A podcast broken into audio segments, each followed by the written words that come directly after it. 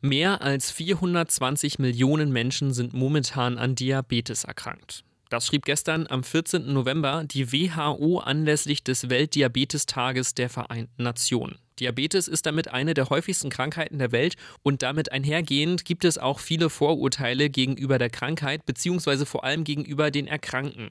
Wir werden heute ein bisschen Licht ins Dunkel bringen und nehmen euch mal mit in den Alltag von Menschen mit Diabetes.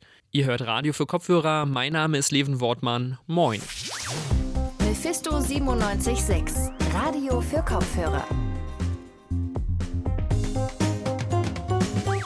Seit 1991 gibt es den Weltdiabetestag. Eingeführt wurde dieser, weil die Zahl an Menschen mit Diabetes schon seit den 80er Jahren von Jahr zu Jahr stark am Steigen ist. Und auch in Deutschland ist Diabetes eine der häufigsten Erkrankungen, die es gibt.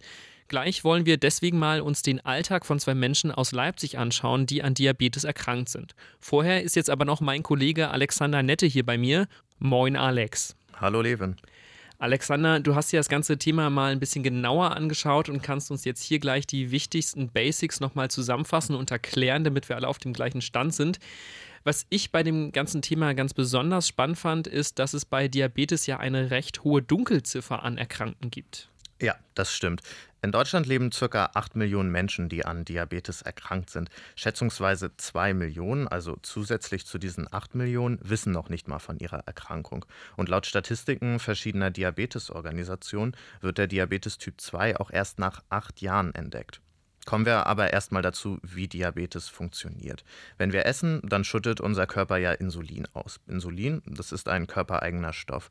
Und Menschen mit Diabetes können kein Insulin mehr produzieren oder nicht in der Menge, wie wir es eigentlich brauchen. Im Wesentlichen gibt es da zwei verschiedene Typen. Bei Diabetes Typ 1 greift das Immunsystem die Zellen der Bauchspeicheldrüse an, die das Insulin produzieren.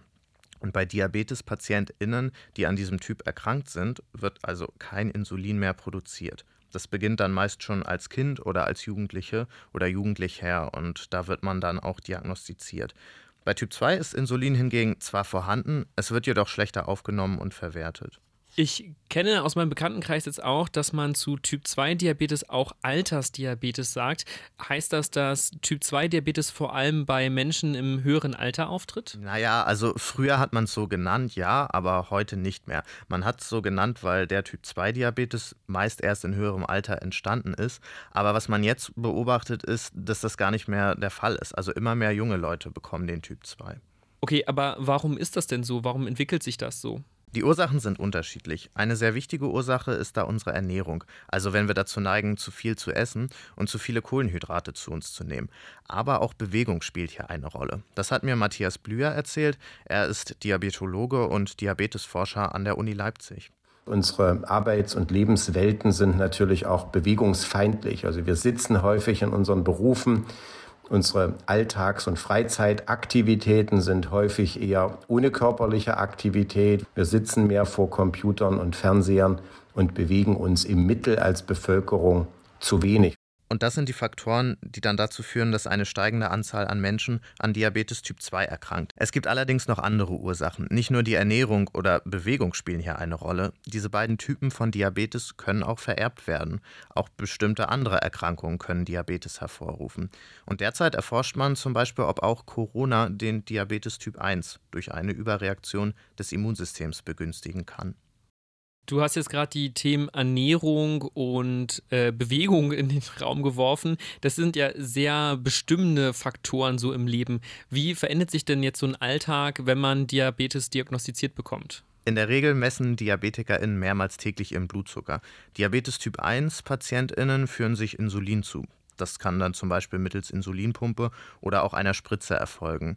Bei Typ-2-Diabetes, da gibt es mehrere Therapiemöglichkeiten. Einmal kann man da die Ernährung umstellen und sich mehr bewegen. Außerdem kann man Medikamente nehmen, die den Blutzucker senken. Und als dritte Option kann man sich auch Insulin zuführen, wie dann bei Typ 1 wenn man jetzt irgendwie eine Therapie bekommt, muss ja erstmal Diabetes diagnostiziert worden sein. Ähm, Wie kommt es dazu? Also woher weiß man, dass man eventuell Diabetes hat? Was sind da so erste Anzeichen für die unterschiedlichen Typen? Hm, bei Typ 1 merkt man es sehr früh. Also man muss dann zum Beispiel sehr häufig auf die Toilette, hat übermäßigen Durst, Gewichtsverlust oder auch Sehstörungen können auftreten. Und das wird dann mittels eines Antikörpertests festgestellt. Bei Typ 2, da sind die Symptome eigentlich dieselben, nur es geht hier wesentlich schleichender voran. Ähm, deswegen wird der Typ 2 auch erst zu spät erkannt, daher dann auch die hohe Dunkelziffer. Die hohe Dunkelziffer von zwei Millionen DiabetikerInnen in Deutschland hatten wir ja schon am Anfang gehört. Aber was hat das jetzt für eine Folge, wenn Diabetes manchmal erst so spät oder so schwer erkannt wird? Durch den schleichenden Beginn wird Typ-2-Diabetes halt oft auch erst dann diagnostiziert, wenn schon Schäden entstanden sind. Die äußern sich dann in einem erhöhten Risiko für Schlaganfall, aber auch für Veränderungen des Sehvermögens, der Nierenfunktion. Das wären so die kleinen Gefäße, die durch den erhöhten Zucker geschädigt werden können. Oder eben Missempfindungen, vor allen Dingen so im Bereich der Füße, der Unterschenkel, die ähm, mit dem Zugrundegehen von Nervenfasern erklärt werden können. Wenn Diabetes hingegen rechtzeitig entdeckt wird, dann kann man sogar auch die Krankheit oder Folgekrankheiten verhindern. Man muss aber auch sagen, dass jetzt der Typ 1 Diabetes früher eine tödlich verlaufende Krankheit war. Heute kann man es ja therapieren. Aber Folgeerkrankungen lassen sich auch heute nicht immer verhindern und diese sind dann im Prinzip die gleichen wie bei Typ 2. Alex, jetzt hat ja fast jeder irgendwie Menschen in seinem Bekanntenkreis, die unter Diabetes leiden und man hat auch viel schon über das Thema gehört. Was ist denn jetzt so oder was hast du denn jetzt für dich nochmal mitgenommen aus der Recherche zu diesem ganzen großen Thema dann doch? Ja, was ich mitgenommen habe und auch ziemlich spannend fand, ist, dass jetzt Diabetes nicht gleich Diabetes ist. Also es gibt sehr viele verschiedene Typen und man kann jetzt auch nicht sagen, dass jetzt zwingend schlechte Ernährung oder zuckerreiche Ernährung zu Diabetes führt, weil zum Beispiel auch ja die Vererbung spielt eine Rolle. Und was man sich auch bewusst werden muss, ist, dass wir natürlich der Entdeckung von Insulin viel zu verdanken haben, weil dadurch ermöglichen wir Diabetespatientinnen ein Leben. Zum Beispiel Diabetespatientinnen des Typ 1, die waren ja früher quasi dem Tod geweiht. Heute ermöglicht man ihnen ja ein Leben. Aber man muss sich jetzt auch bewusst sein, dass jetzt Patientinnen, die an Diabetes erkrankt sind, jetzt, die jetzt nicht durch Ernährungsumstellung oder mehr Bewegung geheilt werden konnten, einen 24-7-Job haben. Also die müssen wirklich konstant immer ihren Blutzuckerspiegel im Blick haben. Danke, Alex, für die Infos. Sehr gerne. Und gerüstet mit diesen Informationen wollen wir natürlich nicht nur über Menschen mit Diabetes sprechen, wir wollen vor allem mit ihnen sprechen. Und deswegen hat sich mein Kollege Josua Gerner mit zwei Menschen aus Leipzig getroffen, die an Diabetes erkrankt sind und sich mit ihnen über ihren Alltag unterhalten. Es ist ein Freitagnachmittag im November. Es wird wieder früher dunkel und die Luft ist klar und kalt. Zwischen all den Menschen in der gut gefüllten Leipziger Innenstadt steht Elsa. Sie ist Typ 1 Diabetikerin. Diabetes ist wohl für die meisten Menschen ein Begriff. Aber wie wirkt sich diese Krankheit auf den Alltag der Betroffenen aus? Worauf müssen sie achten? Welche Einschränkungen haben sie tatsächlich? Und was kann eine Gesprächsgruppe mit anderen Betroffenen bringen? In einem Café erzählt Elsa über ihre Erfahrungen mit Diabetes.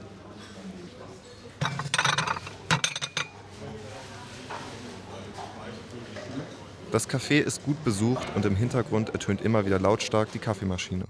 Elsa bestellt sich einen Pfefferminztee.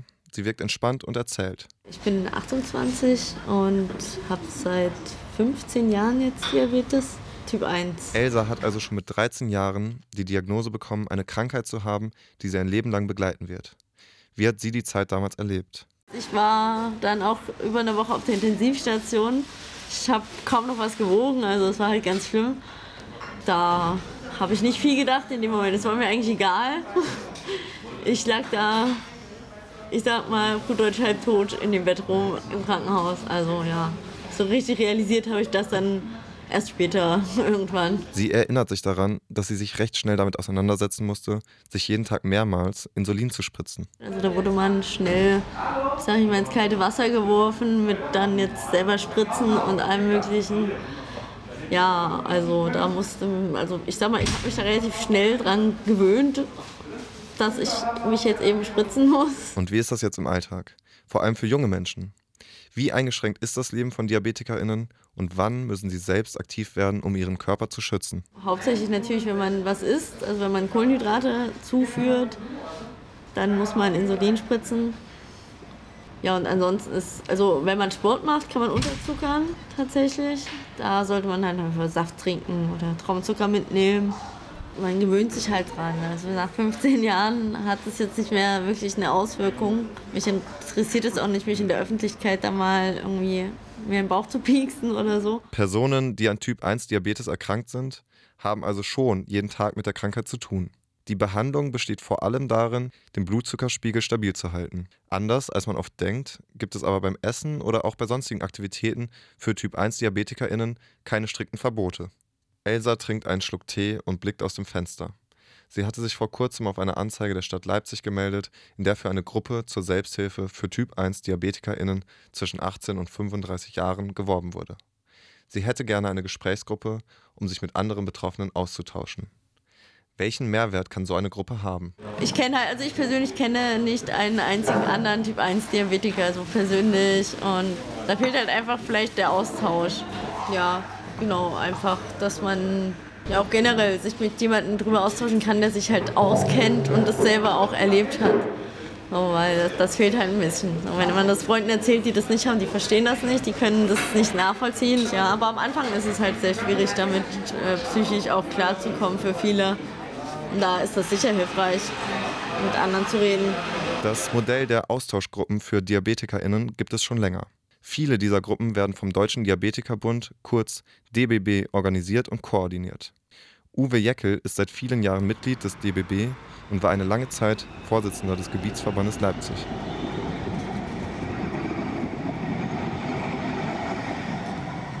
Also mein Name ist Uwe Jeckel. Ich bin äh, seit äh, mit Diabetes erkrankt, Typ 1. Bin also insulinpflichtiger Diabetiker, wie man so schön sagt. Ja, und äh, habe viele Jahre aktiv äh, Selbsthilfe betrieben. Das heißt, ich war äh, Vorsitzender des Gebietsverbandes Leipzig vom Diabetikerbund. Laut Uwe Jeckel konnten wegen der Corona-Pandemie lange Zeit keine Gruppentreffen stattfinden. Aber was ist es, was die Arbeit des Diabetikerbundes ausmacht? Aber das kann sich inzwischen auch geändert haben. Also es gibt ja auch noch jetzt andere Einrichtungen wie diabetes.de und so.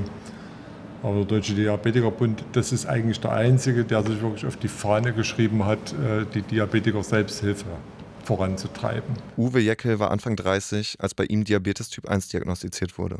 Zum Zeitpunkt seiner Diagnose war die Behandlungsweise der Krankheit schon ähnlich wie heute. Ich bin im Nachhinein immer wieder heilfroh, dass ich es nicht eher gekriegt habe, weil ab, ab den 90er Jahren gab es dann schon diese ganzen Pens und äh, eben Hilfestellungen noch für, für Diabetiker. Heutzutage hat man eine Insulinpumpe, äh, die doch schon vieles äh, abnimmt. Aber man muss sich eben doch noch darum kümmern. Also das ist schon eine Sache, wo man permanent zu tun hat. Das ist eigentlich so. Für ihn ist die Behandlung inzwischen zur Routine geworden und ein offener Umgang mit Diabetes selbstverständlich. Als er von Folgeerkrankungen spricht, wird aber auch deutlich, wie ernst diese Krankheit werden kann. Diabetes geht ja viel auf die, auf die Nerven auch und so.